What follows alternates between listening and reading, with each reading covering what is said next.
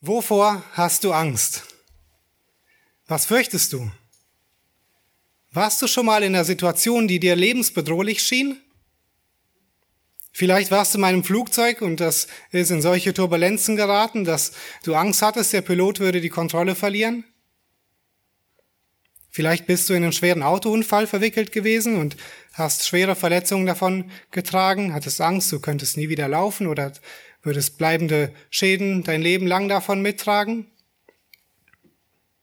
Vielleicht bist du schwer erkrankt, dass du damit rechnen musst, dass dein Leben hier auf der Erde bald zu Ende geht. Hast Angst vor dem Tod, Angst davor, was aus deiner Familie, aus deinen Liebsten wird. Vielleicht lähmt dich die Angst vor dem Krieg, der im letzten Jahr bedrohlich nahe gerückt ist. Oder du musstest vielleicht sogar selbst fliehen aus deinem Land weil dort Krieg herrscht? Täglich hörst du die Schreckensnachrichten und fragst dich, wann hört das endlich auf? Vielleicht beschäftigen dich auch ganz andere Dinge. Du fragst dich, ob du die nächste Prüfung bestehen wirst, ob du einen Job bekommen wirst nach dem Studium, hast Angst, arbeitslos zu werden, hast Angst, wenn du die Entwicklung in unserem Land ansiehst und in der ganzen Welt und fragst dich, wohin das alles führen soll, was wohl noch auf uns zukommt. Vielleicht hast du vor ganz alltäglichen Dingen Angst. Du schaust abends immer dreimal nach, ob die Haustür wirklich zu ist und du schreckst bei jedem kleinen Geräusch hoch, kannst nicht ruhig schlafen vor Angst und Sorge. Wo finden wir Hilfe? Wie können wir die Angst loswerden, die uns so leicht versklavt und einnimmt? Und ja, woanders sollten wir Hilfe suchen als in Gottes Wort? In Gottes Wort hat Gott uns alles gegeben, was wir zu einem Gott wohlgefälligen Leben brauchen und dazu gehört natürlich auch, wie wir mit Angst umgehen, wie wir sie loswerden. Natürlich ist nicht jede Angst sündig. Es gibt berechtigte Angst. Es ist gut, wenn wir von der Klippe mit einem steilen Abhang Abstand halten und nicht bis an die, an die Klippe rangehen, damit wir nicht runterfallen. Oder es ist gut, wenn wir die, auf die Verkehrsregeln achten, weil wir Angst haben, einen Unfall zu machen. Das ist keine schlechte Angst. Nicht jede Angst ist schlecht. Es ist eine gute Angst, wenn sie uns davor bewahrt, übermütig zu sein und Gott durch leichtsinnige Aktionen zu versuchen. Aber es gibt eine Angst, die uns lähmt. Eine Angst vor Dingen, die wir nicht unter Kontrolle haben, die dazu führt, dass unser Denken, unser Handeln, unsere Worte nicht mehr von der Liebe zu Gott und von der Liebe zum Nächsten, von dem Wunsch, einander zu dienen, bestimmt sind, sondern von der Angst. Das ist sündhafte Angst und um diese Angst geht es heute, wenn wir über Angst sprechen.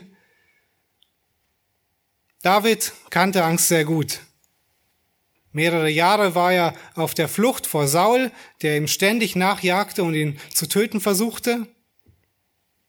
Und in dieser Zeit hat er einige Psalmen geschrieben. Heute wollen wir zusammen den Psalm 27 ansehen. Wir wissen nicht genau, wann David ihn geschrieben hat, aber es war offensichtlich in einer Situation, wo er in Not war, wo er bedroht war, wo er Feinde um sich herum hatte. Es kann sein, dass es in so einer Situation der Verfolgung entstanden ist. Vor wem sollte ich mich fürchten? Diese Worte spricht David in dem Psalm 27 aus und das ist auch unser Thema heute. Vor wem sollte ich mich fürchten? Willst du das auch sagen können? Lass dich mitnehmen den Psalm 27. Lass uns gemeinsam von David, von Gottes Wort lernen, wie wir die Angst, die uns so schnell lähmt, ablegen können und mit David genau das sagen können. Vor wem sollte ich mich fürchten? Wir wollen vier Schlüssel, die findet ihr in eurem Wochenblatt, für ein Leben ohne Angst ansehen. Vier Schlüssel für ein Leben ohne Angst. Erstens, kenne deinen Gott. Zweitens, begegne deinem Gott. Drittens, rufe zu deinem Gott. Und viertens, harre auf deinen Gott. Ja, zunächst wollen wir den ganzen Psalm 27 lesen. Ihr dürft gerne eure Bibeln aufschlagen. Psalm 27 von David. Der Herr ist mein Licht und mein Heil. Vor wem sollte ich mich fürchten? Der Herr ist meines Lebens Kraft. Vor wem sollte mir grauen? Wenn Übeltäter mir nahen, um mein Fleisch zu fressen, meine Widersacher und Feinde, so müssen sie straucheln und fallen. Selbst wenn ein Heer sich gegen mich lagert, so fürchtet mein Herz sich dennoch nicht. Wenn sich Krieg gegen mich erhebt, so bin ich auch dabei getrost. Eines erbitte ich von dem Herrn. Nach diesem will ich trachten, dass ich bleiben darf im Haus des Herrn mein ganzes Leben lang, um die Lieblichkeit des Herrn zu schauen und ihn zu suchen in seinem Tempel. Denn er deckt mich in seiner Hütte zur Zeit des Unheils, er verbirgt mich im Schutz seines Zeltes und erhöht mich auf einen Felsen. Nun ragt mein Haupt hoch, hoch über meine Feinde, die um mich her sind, und ich will Jubelopfer bringen in seinem Zelt. Ich will singen und spielen dem Herrn. O Herr, höre meine Stimme, wenn ich rufe, sei mir gnädig und antworte mir. Mein Herz hält dir vor dein Wort, sucht mein Angesicht. Dein Angesicht, o Herr, will ich suchen. Verbirg dein Angesicht nicht von mir, weise deinen Knecht nicht ab im Zorn. Meine Hilfe bist du geworden, verwirf mich nicht und verlass mich nicht, du Gott meines Heils. Wenn auch mein Vater und meine Mutter mich verlassen, so nimmt doch der Herr mich auf. Zeige mir, Herr, deinen Weg und leite mich auf ebener Bahn um meiner Feinde willen. Gib mich nicht preis der Gier meiner Feinde, denn falsche Zeugen sind gegen mich aufgestanden und stoßen Drohungen aus. Ach, wenn ich nicht gewiss wäre, dass ich die Güte des Herrn sehen werde im Land der Lebendigen, harre auf den Herrn, sei stark und dein Herz fasse Mut und harre auf den Herrn. Wir beginnen mit dem ersten Schlüssel zu einem Leben ohne Angst. Kenne deinen Gott. Das ist gleichzeitig die Grundlage für alle weiteren Schlüssel. Der Herr ist mein Licht und mein Heil. Vor wem sollte ich mich fürchten? Vers 1. Der Herr ist meines Lebens Kraft. Vor wem sollte mir grauen? Diesen beiden rhetorischen Fragen beginnt David den Psalm und die, das Wort, was er hier benutzt, um Gott anzureden, was hier mit Herr übersetzt werden, worden ist, ist der Bundesname Gottes, Jahwe. Es ist der Gott, der das Volk Israel erwählt hat und seinem Volk treu ist und sein Versprechen mit ihm erfüllt, egal was passiert. Und das ist der persönliche Name von Israels Gott. So wie David in Psalm 23 sagt, Vers 1, der Herr ist mein Hirte. Jahwe ist mein Hirte. David kannte seinen Hirten, David liebte seinen Hirten und von diesem guten Hirten spricht er auch hier. Der Herr ist mein Licht und mein Heil. Egal wie dunkel es in einem Raum ist, wenn nur ein kleines Teelicht, eine kleine Kerze brennt, muss die Dunkelheit weichen und man kann etwas sehen. Nun ist Gott selbst Davids Licht. Das heißt, egal wie dunkel und unheilvoll alles um ihn herum ist, er kann klar sehen, weil er Gott kennt und weil Gott da ist. Er kann selbst die aussichtslosesten Situationen aus Gottes Perspektive sehen und muss nicht verzweifeln. Vielleicht hat David an die Israeliten gedacht, als sie vor den Ägyptern flohen. In 2. Mose 13, Vers 21 und 22 lesen wir, und der Herr zog vor ihnen her, am Tag in einer Wolkensäule, um sie den rechten Weg zu führen, und bei Nacht in einer Feuersäule, um ihnen zu leuchten, damit sie bei Tag und bei Nacht ziehen konnten. Die Wolkensäule wich nie von dem Volk bei Tag noch die Feuersäule bei Nacht. Gott gab den Israeliten nicht nur ein Licht, er selbst war da und war ihr Licht. Er gab ihnen Führung bei Tag und bei Nacht und er war auch ihre Sicherheit, ihre Rettung. Als das Heer des Pharaos nahe an sie heranrückte und sie Angst hatten, dass sie sie einholen würden, ging Gott in der Wolkensäule zwischen die Israeliten und das Heer des Pharaos und während er den Israeliten leuchtete, war es für die Ägypter Finsternis sodass sie die ganze Nacht nicht aufeinander trafen. Und diesen gleichen Gott, der das Volk Israel mit so starker Hand aus Ägypten herausgeführt hat, den kannte David persönlich. Er hatte keine Wolkensäule, keine Feuersäule, aber er kannte Gott aus dem, was er aus der Schrift, was er damals hatte, wusste über Gott, was er von seinen Vätern gelernt hatte. Und offensichtlich setzte er sein Vertrauen auf ihn. Es war sein persönlicher Gott, und so konnte er sagen, der Herr ist mein Licht und mein Heil oder meine Rettung. David vertraute Gott nicht nur in Bezug auf seine Rettung, sondern er sagte auch in Vers 2, der Herr, Entschuldigung, das ist immer noch Vers 1, der Herr ist meines Lebens Kraft, vor wem sollte mir grauen? Und das Wort, was hier mit Lebenskraft übersetzt wird, ist so viel wie ein befestigter, ein abgesicherter Ort. Vielleicht dachte David an die Höhlen, wo er sich oft vor Saul versteckte. Das waren befestigte, abgesicherte Orte, wo er sich nicht fürchten musste. Und so wie diese Höhle ihm Schutz vor seinen menschlichen Verfolgern bot, so war sich David bewusst, dass Gott, sein Gott, ihm Schutz bietet, den niemand überwinden kann. Kein Mensch konnte ihm irgendetwas antun, außer Gott würde es erlauben. Was war die Auswirkung davon, dass David diesen Rettergott persönlich kennt und sich bei ihm geborgen weiß? Er hat keine Angst vor seinen persönlichen Feinden. Vers 2 sagt er, dass diejenigen, die ihm persönlich schaden wollen, stolpern und fallen müssen und Gott würde dafür sorgen, dass sie nicht erreichen und ihm nicht schaden könnten. Und in Vers 3 sagt er, selbst wenn ein Heer sich gegen mich lagert, wenn sich Krieg gegen ihn erhebt, wird er dennoch getrost sein. Warum konnte er das sagen? Weil Gott sein Schutz war. Er wusste, dass ihn nichts treffen würde, was Gott nicht zulassen würde. Er kannte seinen Gott. Kannst du sagen, Gott ist mein Licht und mein Heil?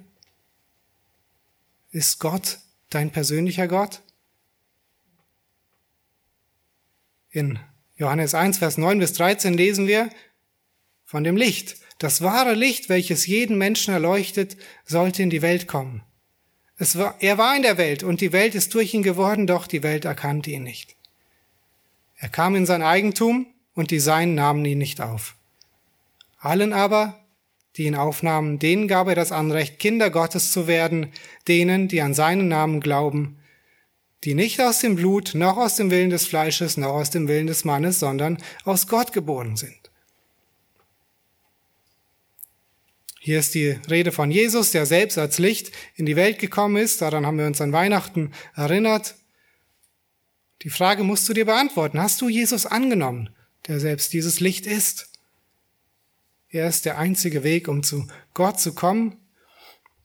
Und an diesen Retter, auch wenn David nicht genau wusste, wer der Retter sein würde, wusste er doch, dass der Retter kommen würde, hat damals schon in Vorausschau auf den Retter geglaubt, dass Gott ja, den Retter senden würde, der auch für seine Sünden sterben würde. Heute wissen wir, wer der Retter war, Jesus Christus. Er kam in sein Eigentum auf diese Welt. Daran haben wir vor kurzem uns erinnert. Er kam wegen unseren Sünden, wegen unserem Egoismus, unserem für uns selbst Leben. Er kam für uns, für dich. Deshalb ist heute die Gelegenheit, wenn du es noch nicht getan hast, glaube an den Herrn Jesus, dass er für deine Sünden gestorben ist und vertraue ihm dein Leben an, so werde auch dein persönlicher Jahwe, dein Rettergott werden. Wenn du Gott als deinen persönlichen Rettergott kennst, dann hast du den ersten und grundlegenden Schlüssel, um ohne Angst zu leben, verstanden. Nur wenn das der Fall ist, kannst du von Angst frei werden. Aber selbst wenn du sagst, okay, ich bin schon lange im Glauben, keine Frage, ich weiß, dass Gott mich gerettet hat, auch du brauchst die Erinnerung an Gottes Rettung. Wie David musst du dich daran erinnern, der Herr ist mein Licht und mein Heil. Vor wem sollte ich mich fürchten? Oder wie Paulus es in Römer 8, Vers 31 und 32 ausdrückt, was wollen wir nun hierzu sagen? Ist Gott für uns? Wer kann gegen uns sein? Er, der sogar seinen eigenen Sohn nicht verschont hat, sondern ihn für uns alle dahingegeben hat, wie sollte er uns mit ihm nicht auch alles schenken? Der erste Schlüssel für ein Leben ohne Angst ist das Evangelium. Wenn du weißt, dass Gott für dich ist, dass er seinen Sohn für dich gegeben hat, dann kannst du ihm vertrauen, dass er dich auch mit deiner Angst nicht alleine lässt.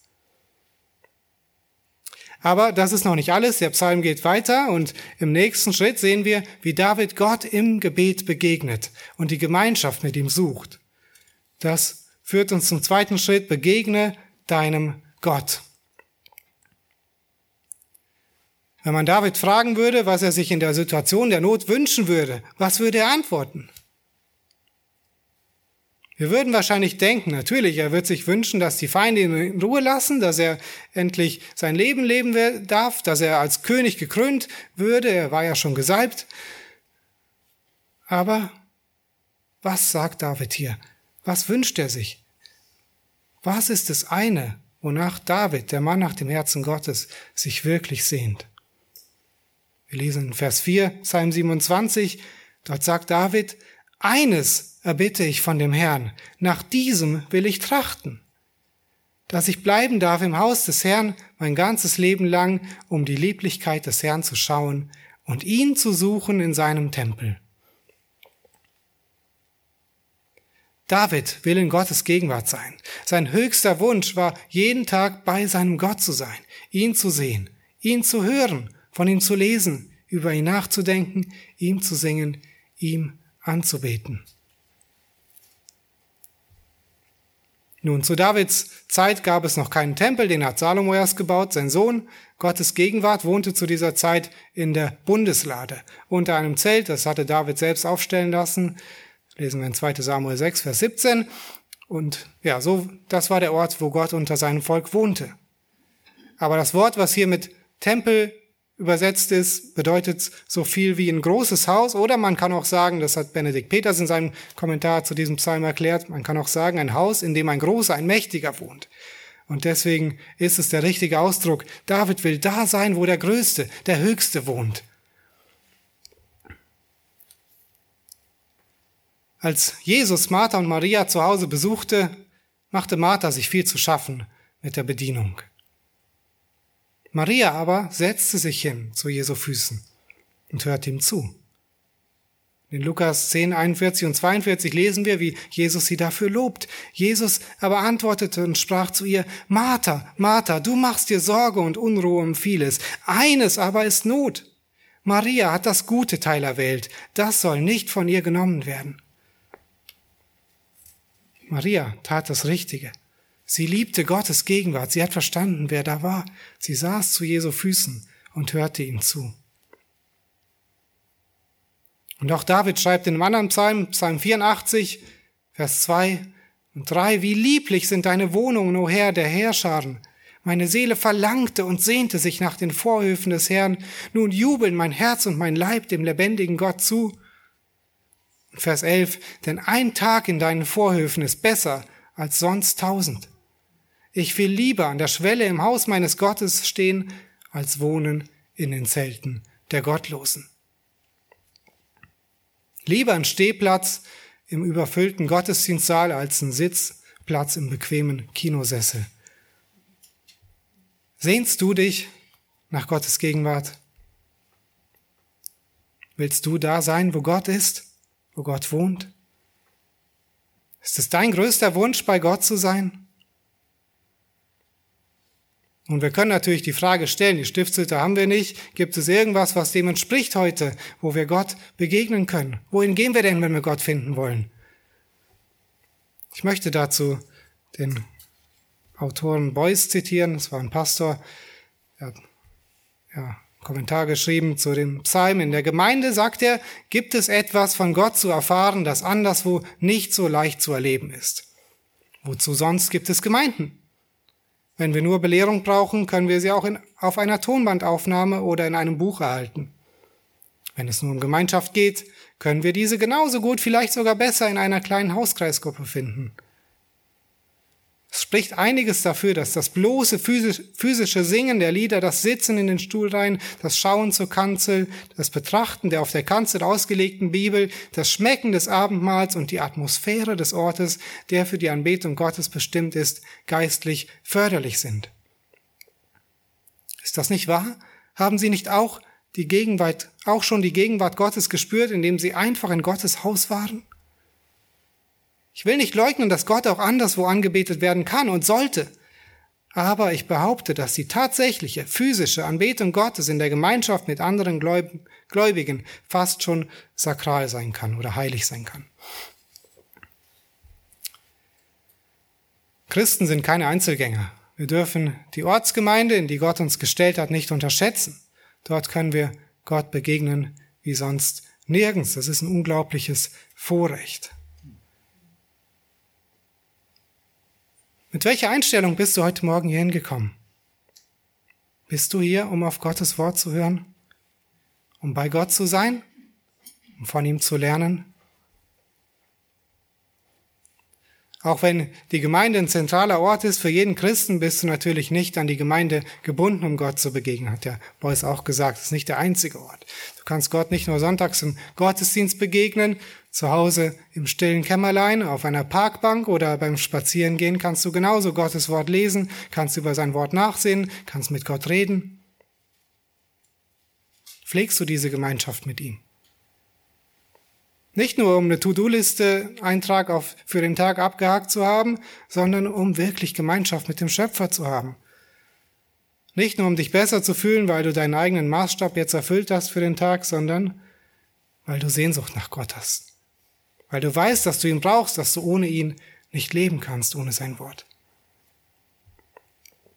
Kannst du mit David sagen, eines erbitte ich von dem Herrn, nach diesem will ich trachten, dass ich bleiben darf im Haus des Herrn mein ganzes Leben lang, um die Lieblichkeit des Herrn zu schauen und ihn zu suchen in seinem Tempel.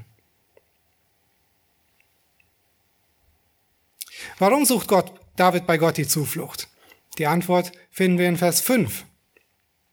Dort sagt David, denn er deckt mich in seiner Hütte zur Zeit des Unheils. Er verbirgt mich im Schutz seines Zeltes und erhöht mich auf einen Felsen.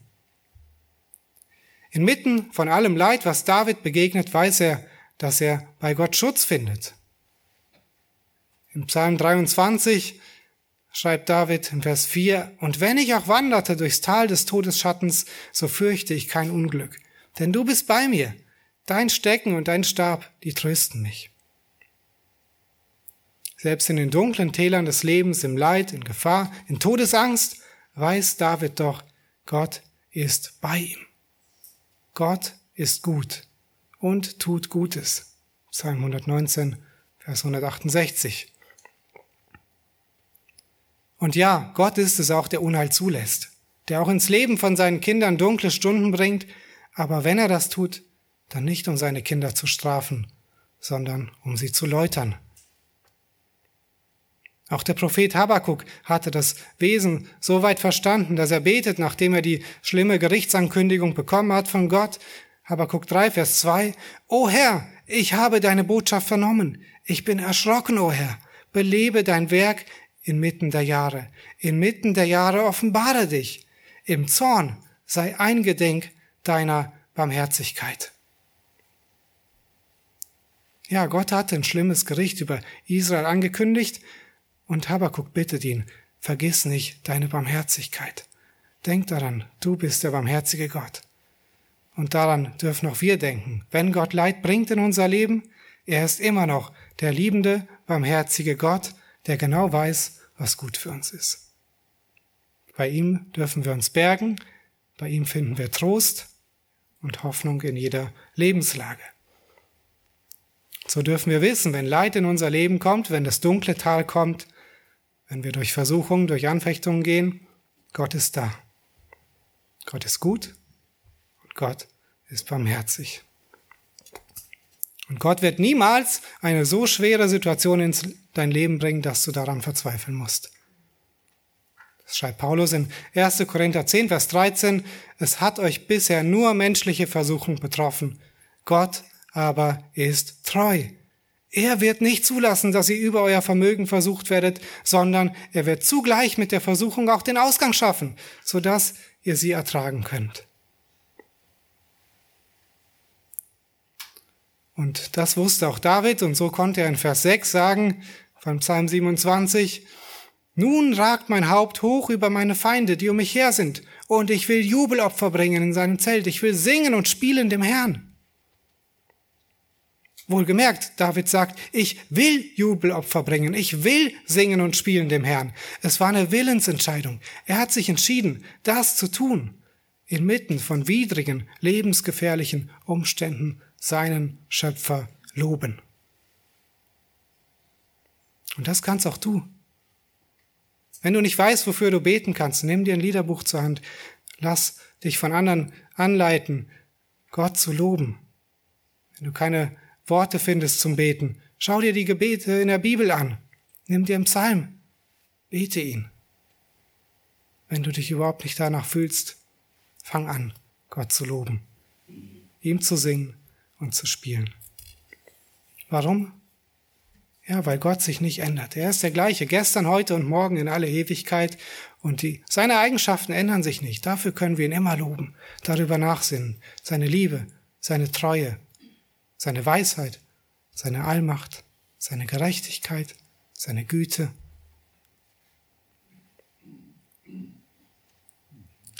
Das ist der zweite Schlüssel zu einem Leben ohne Angst. Begegne deinem Gott. Suche die Gemeinschaft in der Gemeinde, genauso wie im stillen Kämmerlein, in seinem Wort und in Worten des Lobes und der Anbetung.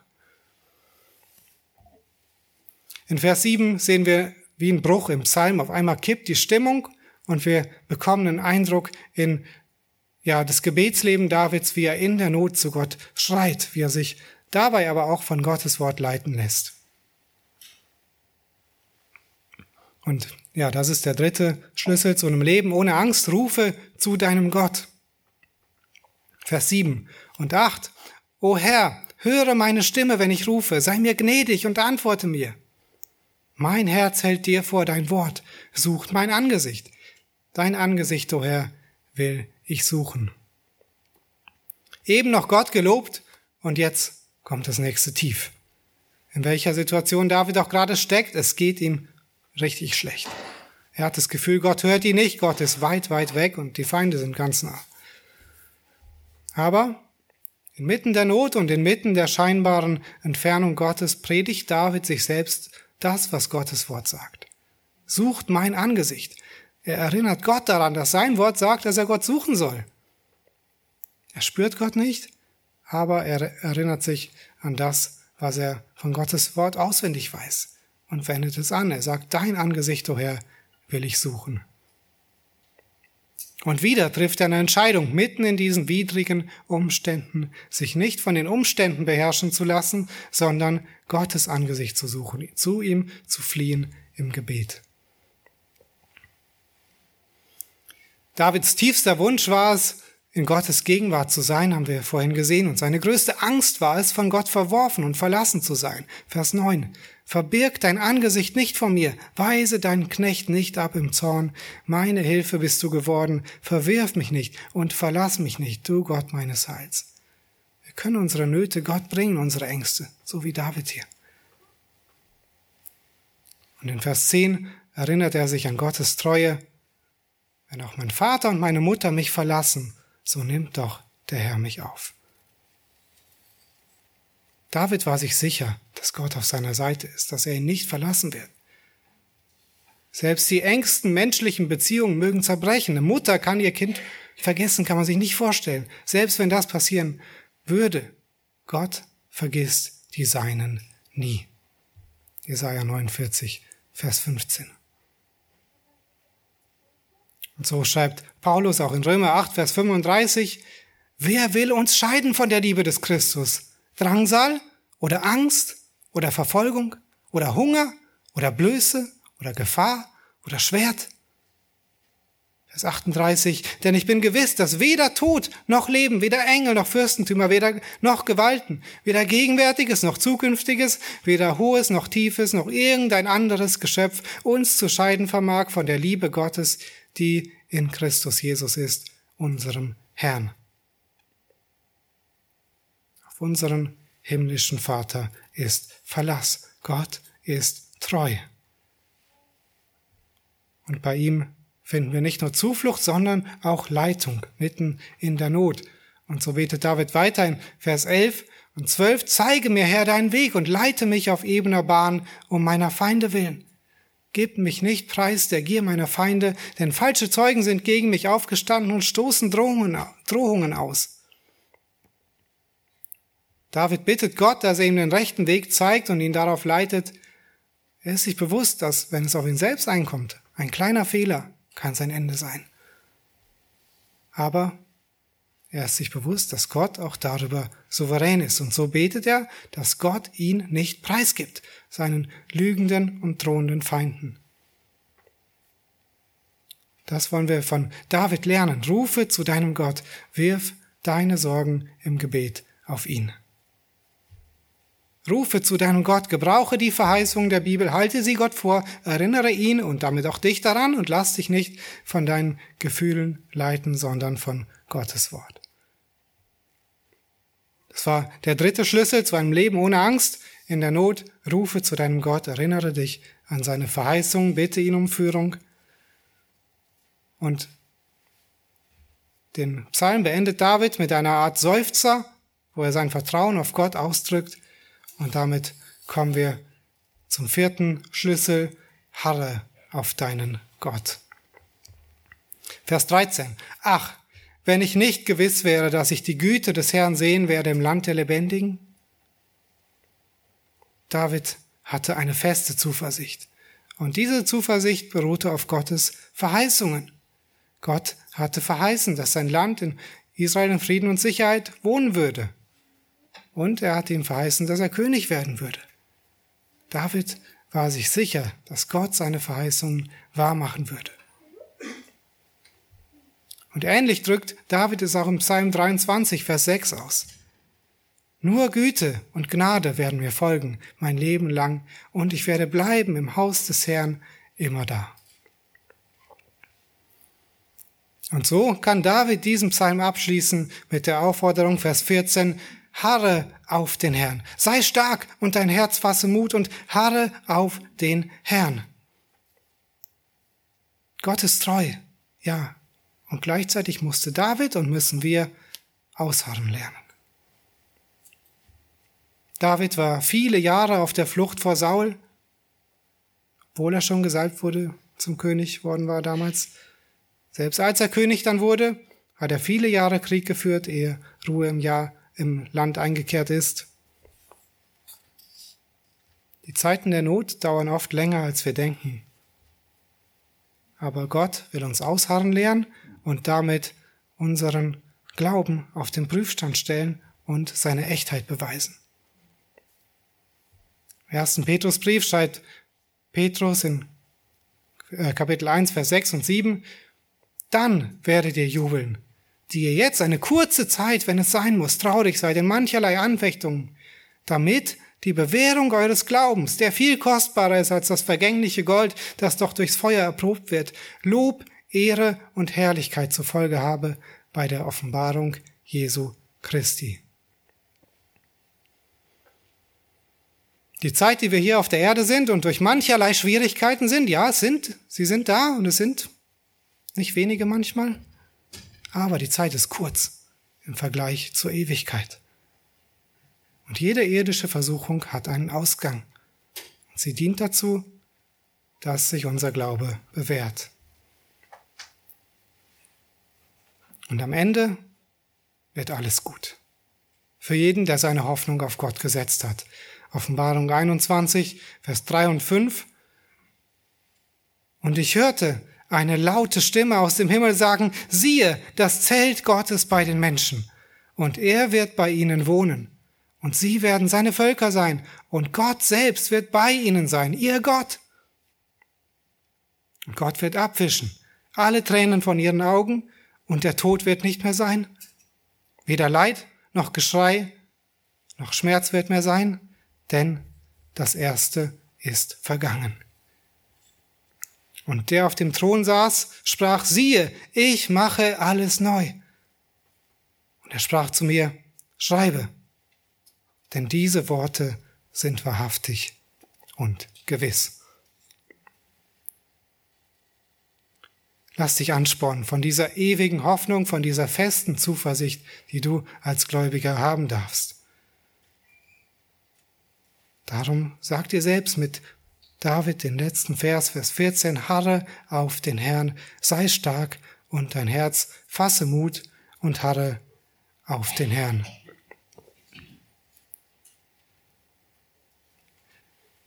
Ja, wir durften vier Schlüssel zu einem Leben ohne Angst kennenlernen von David.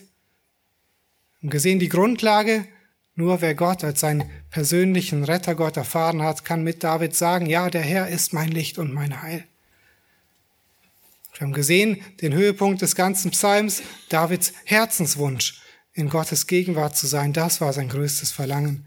Er liebte den Herrn so sehr, dass er selbst im, mitten in Leid und Verfolgung Loblieder singen konnte.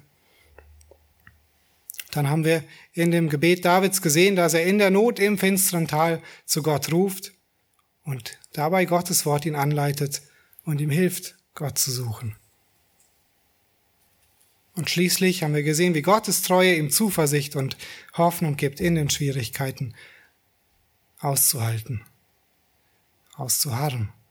Und so lass auch du dich von David, von Gottes Wort ermutigen, diese vier Schritte zu beherzigen, wenn Angst und Furcht dich übermannen wollen. Zu Gottes Ehre und damit du deine Kraft darauf verwenden kannst, Gott und den Nächsten zu lieben, anstatt dich um dich selbst und zu drehen oder in Selbstmitleid zu verfallen, damit auch du sagen kannst, vor wem sollte ich mich fürchten? Beherzige, was David getan hat. Kenne deinen Gott, begegne deinem Gott rufe zu deinem Gott und harre auf deinen Gott. Ich möchte noch mit uns beten. Ihr dürft gerne aufstehen dazu.